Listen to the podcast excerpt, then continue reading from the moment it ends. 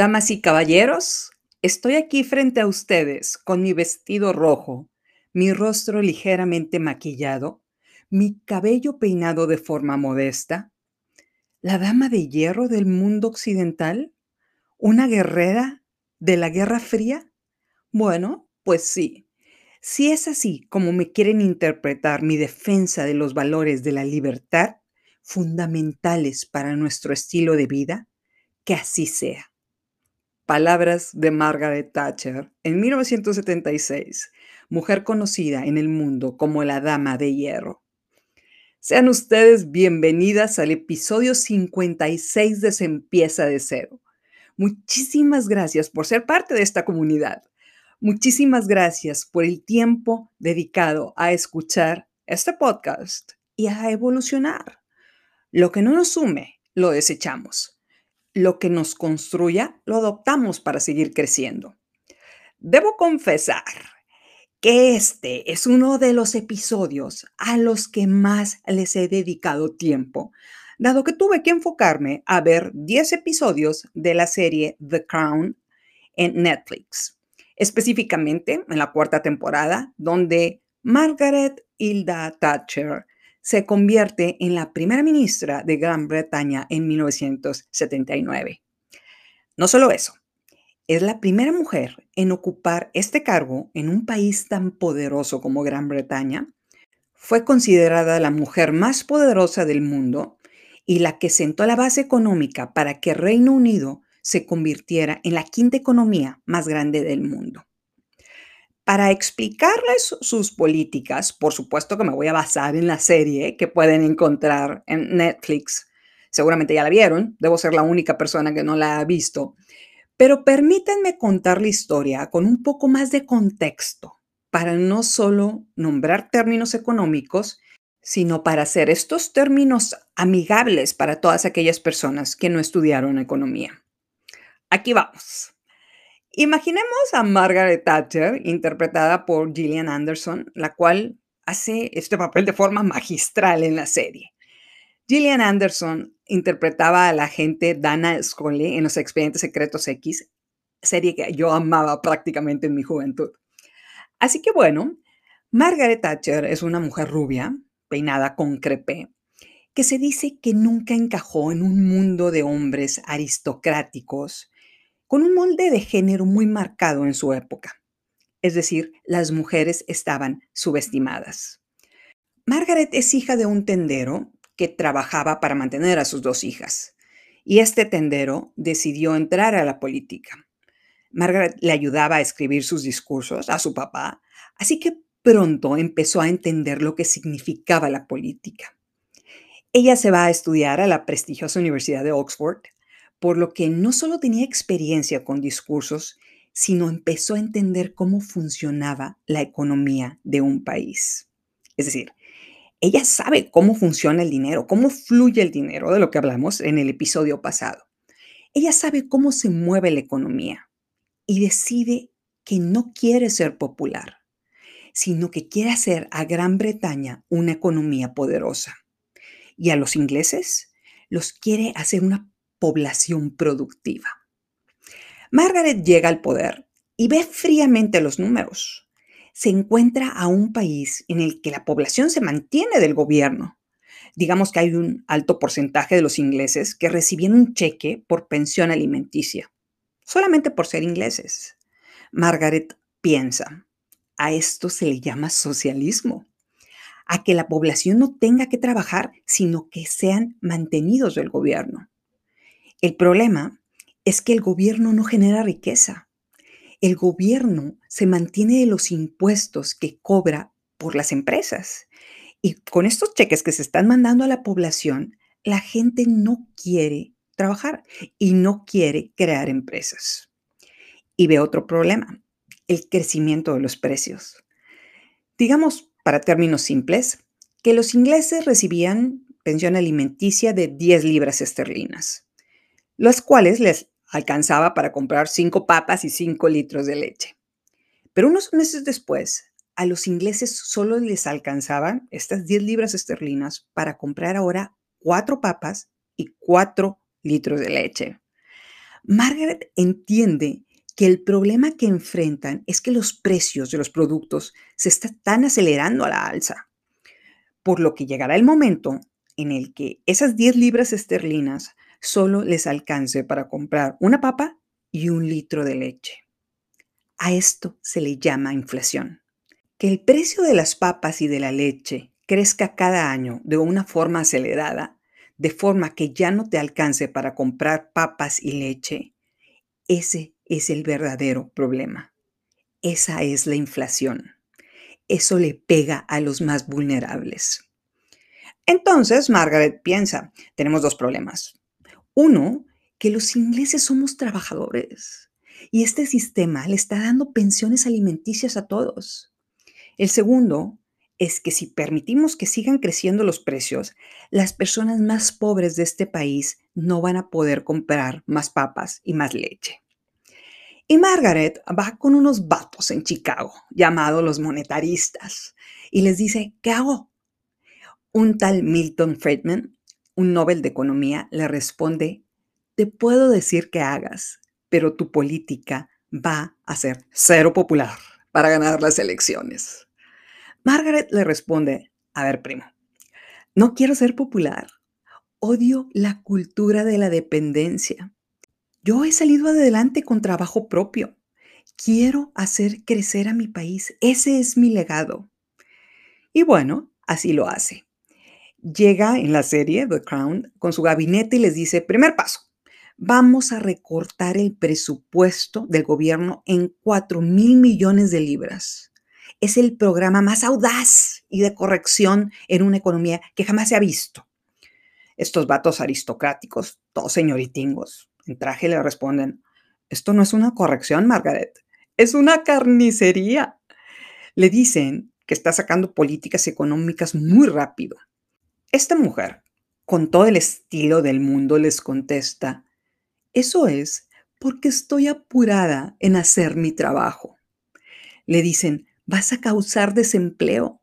Margaret le responde, voy a reconfigurar las instituciones de este país. Y eso hace. Un inglés que cobraba una pensión se iba al supermercado a comprar papas, leches y cerveza. Se enfrenta a que ya no hay pensión. La nueva política del gobierno es consigue una chamba. Claro, si no encuentras chamba, regresa en 15 días y te vamos a dar el cheque. Pero el mensaje es claro. No habrá cheques para papis chulos. Se tienen que poner a jalar. Y ella empieza a leer estados financieros y ve pérdidas en las empresas que son del gobierno. Y dice, basta ya de pérdidas.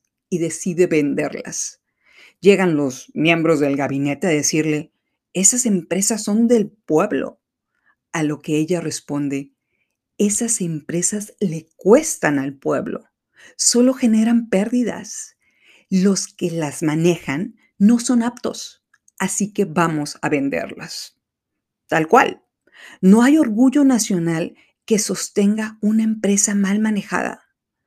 También decide poner a la venta instituciones financieras, la tachan de mentalidad neoliberal y ella dice, a César lo que es del César y a Dios lo que es de Dios. Gracias a esta política, la Bolsa de Valores de Londres es la segunda más grande del mundo después de Estados Unidos. Ponerla en manos de particulares. Por supuesto, estas políticas son sumamente impopulares.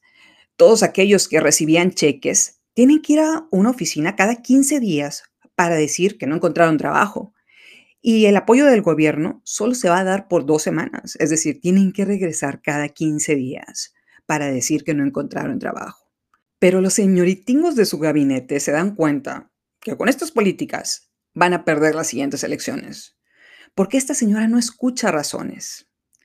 Ella piensa, desgraciados señoritingos de clase alta, sus ideas de corrección de la economía son poco imaginativas son cautelosas y son aguadas. Y dice una frase que me encanta, la cual la menciona continuamente su papá. Dios no necesita a embajadores cobardes. Es decir, no hay lugar para tibios en este mundo. Tanto ella como su esposo son recibidos en un castillo por la reina y la familia real. Pero parece ser que Margaret no encaja, no es hábil socialmente con ellos. Una tarde estaban jugando en la sala, entre todos ellos, un juego en donde tienen que hacer cálculos y pronunciar palabras graciosas como rima. Evil dribble. Si no la pronuncias bien o haces el cálculo incorrecto, te tienes que poner un sello en la cara. Y todos traían selladas las caras, porque se supone que es divertido ver a la reina con sellos en la cara por equivocarse o a los miembros de la familia real. Pero Margaret es Margaret. Ella no juega para ser divertida o tener sellada la cara. Una cara que le muestra al mundo que no supo cómo calcular. Termina el juego sin sellos en la cara, mientras todos los demás parecían dálmatas por haber fallado en el juego. Margaret habla con la reina Isabel. la reina le dice que andar persiguiendo un ciervo es la actividad favorita que tenían su papá y ella para pasar tiempo juntos. Cuando la reina le pregunta a Margaret cuál era su actividad favorita para pasar tiempo con su papá, Margaret le contesta, trabajar. Así pasábamos el tiempo. Y la reina aprovecha para decirle que está muy preocupada por esta política que estableció en el país, este modelo neoliberal que va a causar desempleo. Y la reina sabe que su gabinete, es decir, los señoritingos, se están poniendo en contra de ella. Margaret se da cuenta que en la familia real no la tratan bien y dice, ¿qué hago en este castillo de vacaciones cuando el país está en llamas? ¿Qué hago aquí de vacaciones con la reina tan lejos de la realidad? Y decide dejar las vacaciones en el castillo y regresar a Londres. Piensa, la familia real no es sofisticada, ni culta o elegante. De hecho, son groseros y maleducados, tal como los señoritingos de su gabinete. Y aquí quisiera mencionar que en la serie, Margaret Thatcher sale del castillo para regresar a Londres y entra Lady Diana a este castillo. Mientras Margaret Thatcher fue el aguafiestas, Diana se convierte en la sensación de la familia real. Ambas tenían objetivos distintos, por eso se los menciono.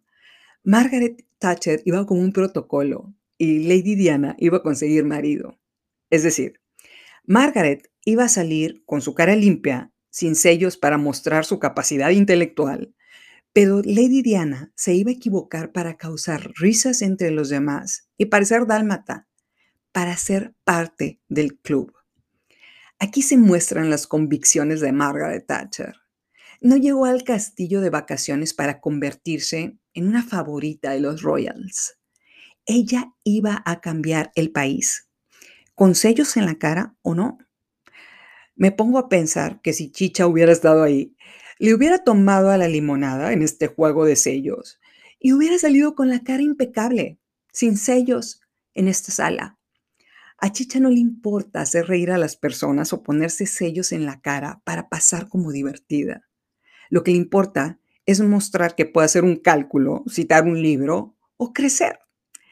Y aquí hago un paréntesis para decirles que vemos continuamente personas que sacrifican su valor y sus convicciones para sentirse parte de un grupo. Somos humanos. Se sienten aceptados por esos segundos de gloria, de risas, de tener la cara llena de sellos. La verdad es que una vez que el juego acaba, cada uno regresa a su rutina y los sellos desaparecen. Lo que verdaderamente durará por el tiempo es nuestro legado y la determinación de hacer lo necesario para cambiar nuestra realidad. Nosotros ya sabemos, al final de su vida, Lady Diana supo que los sellos solo eran un juego, no eran una carta abierta de aceptación de lo que era. Y por supuesto ya conocemos el resto de la historia. Moraleja, cuidado con los sellos que nos ponemos en la cara para ser aceptadas. Es un sello, no es una puerta para cambiar nuestra vida. Pero bueno, continuamos con la serie. Margaret Thatcher regresa a Londres. Se echa mucho spray en el cabello, se pone las perlas, se sienta en su escritorio y pone la lista de señoritingos enfrente de ella todos estos miembros de su gabinete que están negándose a alinearse con sus políticas. Los Minions en su mente también se pusieron perlas en el cuello, se vistieron de rojo, se echaron spray en sus bueno, no tienen cabellos, pero bueno, los Minions sacaron las tijeras y le dijeron a Margaret: "Estamos listos para recortar a los señoritingos". Y eso hace Margaret. Despide a todo su gabinete. Les dice adiós, bye.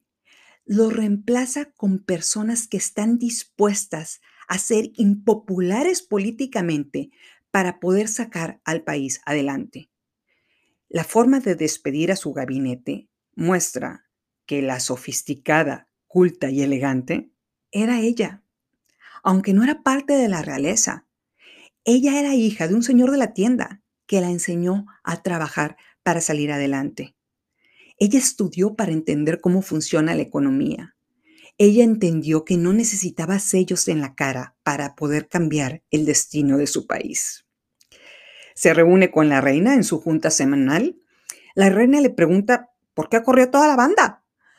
Margaret le responde que no se trata acerca de edad.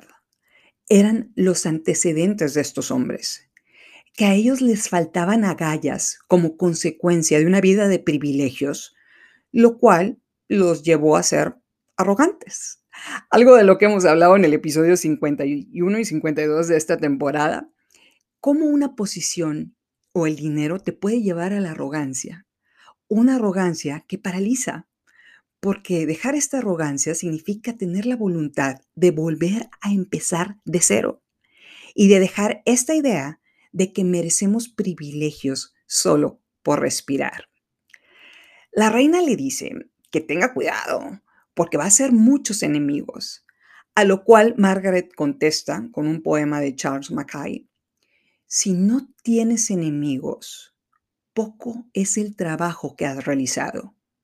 Nunca has convertido lo malo en bueno. Nunca has luchado contra el tirano o el dictador. Si no tienes enemigos, has sido un cobarde en combate. Pero lo dice de una forma sofisticada que verdaderamente hace que se te enchine la piel. Margaret va más allá y le explica lo que ella sabe de la economía. Le dice, no existe un sistema económico mágico en el que al pulsar un par de botones pueda resolver todo. Tontos aquellos que piensan que los hay. Yo necesito bajar las tasas de interés y para hacer eso necesito bajar la inflación, lo cual implica dejar de depositarles a las personas una pensión. Necesitamos entender que de dónde vienes no es importante. Tu origen no importa. Si puedes demostrar que eres valioso trabajando, si puedes contribuir, si puedes aumentar la prosperidad para el bien común, te convertirás en un generador de empleo, en una persona exitosa que puede progresar. Y me gustó mucho lo que dice. Margaret dice, decidí liderar este país con firmeza y decisión, después de años de incompetencia y mala gestión por populistas que regalaban dinero para ganar elecciones. Yo aprendí a trabajar sin descanso, a mejorarme, a depender de mí misma, a vivir con lo mío aprendí que la limpieza va a la par de la piedad. Y pone un ejemplo. Dice, una enfermera cuida a un paciente. Díganme cuál es la mejor enfermera. La que llena al paciente de simpatía. Siento pena por usted. Recuéstese, por favor. Le traigo su comida en un momento. Le traigo el periódico para que lo lea. Recuéstese y duerma, que yo lo cuidaré y yo le daré la comida que necesita. O por otro lado, la enfermera que dice, vamos, arriba, sé que lo operaron ayer, pero es hora de salir de la cama y dar unos pasos. Muy bien por esos dos pasos. Ahora vuelva a la cama y mañana daremos unos pasos más. Me encanta este ejemplo. Digamos que la primera enfermera es una enfermera de un país socialista, como Cuba. Te dice, no te preocupes, yo te traigo tu comida. Recuéstate y duerme. El ingreso que recibió un cubano en 1979 por esta política socialista era de 2 mil dólares. En 11 años, este ingreso creció a 2.200 dólares. Alguien diría, pero digamos que creció, ¿no? Aunque sea 1% anual. Por otro lado, tenemos a la enfermera, a la enfermera Margaret de Inglaterra, la cual vio a su paciente, que era la economía, y dijo, sé que te acaban de operar, pero es hora de dar unos pasos. Vas a durar 10 días en el hospital, otros 10 días de incapacidad y después tienes que trabajar para mantenerte. Esta política de la enfermera Thatcher hizo crecer el ingreso de un inglés de 9.600 euros a 14.000 euros en 10 años. Esta política hizo que la economía creciera 4.5% aproximadamente anualmente a comparación de un 1% de Cuba. Esta política hizo que los precios se estabilizaran al punto que el dinero que recibían les alcanzara todos los meses para comprar cinco papas y cinco litros de leche. Y no solo eso, les alcanzara para comprar una vivienda. Antes de que Margaret Thatcher llegara al poder, solo el 7% de la población tenía posibilidad de comprar una casa. Cuando terminó su gestión, 25% de la población ya tenía vivienda propia. Es decir, si en tu casa viven cuatro familiares, uno de ellos tuvo oportunidad de comprar una casa gracias al modelo económico de Margaret Thatcher. Solo cuenta cuántos hay en tu familia. Por lo menos uno hubiera tenido oportunidad de tener una casa digna. Gracias a estas políticas, Gran Bretaña alcanzó un nivel de productividad que los llevó a ser, al día de hoy, la quinta economía más grande del mundo. Y tiene la mitad de la población que tiene México. No me imagino con el doble de población dónde estarían el día de hoy. Este modelo invita a las personas a hacerse productivas. No es popular, especialmente con las personas que no saben cómo hacerlo, a las personas que no se les ha enseñado qué hacer para ganar dinero, qué hacer para poner una empresa, dónde sacar dinero para comprar unos collares y venderlos al doble de precio para poder darle de comer a sus hijos. Por eso es tan controversial el modelo del neoliberalismo, porque es una transición dolorosa. Y por supuesto que hay que proteger a los más vulnerables. No seríamos humanos si los dejamos desamparados. Pero el gran logro de Margaret Thatcher es hacernos entender que no estamos enfermos, que no necesitamos limosnas del gobierno, que si nos sentimos incapaces, nos tenemos que levantar de la cama a dar el primer paso y otro, si nos es posible. Y al día siguiente lo hacemos una vez más. Que si un día no nos podemos levantar de la cama por el dolor y la frustración, se vale. Pero al día siguiente estará una enfermera de hierro para decirnos, vamos por tres pasos o cinco. Es decir, reza como si todo dependiera de Dios. Trabaja como si todo dependiera de ti. Es difícil vencer a una persona que nunca se da por vencida. Y si en algo se ha enfocado esta temporada, es en buscarnos cambiar la mentalidad de que tenemos que ser rescatadas, que merecemos ser rescatadas. Dice Harry Golden, lo único que supera la mala suerte es el trabajo duro. Y Margaret Thatcher lo sabía. Después de ganar las elecciones para mantenerse 11 largos años en el poder, Margaret Thatcher se vio obligada a renunciar. Perdió el apoyo político de su partido porque estas políticas no eran populares para los votantes. Es la ministra que más tiempo ha durado en el poder y fue porque la mayoría de los ingleses decidieron dejar de ser el enfermo en la cama que esperaba su comida y dieron un paso animados por ella para atreverse a cambiar su realidad. Comienza haciendo lo que es necesario, después lo que es posible y de repente estarás haciendo lo imposible. Esta historia nos muestra que no importa de dónde venimos, si vivimos en una sociedad de hombres, podemos desafiar el sistema se nos ha otorgado la oportunidad de dejar de ser la paciente enferma, especialmente a la narcisista de este podcast, que le encanta tomarle la limonada, acercarse a donde estás descansando, ella muy mona, con un uniforme rojo y decirte, es hora de dar unos pasos. Un trabajo previene y cura todas las enfermedades del alma. Ese es el verdadero médico. Aún mejor, empezar un negocio para mostrar tu productividad y otorgarles a más personas un trabajo puede hacer que cambies el mundo en el que vives. Dios ayuda a aquellas que se ayudan a sí mismas. Como dijo Margaret Thatcher en la serie, Dios no necesita a embajadores cobardes. Un paso a la vez 19%. Juntas podemos dar los primeros pasos que nos llevarán a cambiar nuestra realidad. Muchas gracias por escuchar este episodio y obviamente esta narración acerca de la Dama de Hierro. Estamos juntas en esto, no lo olvides. Muchas gracias por ser parte de esta comunidad. Soy Estivalis Delgado y esto es Empieza de Cero.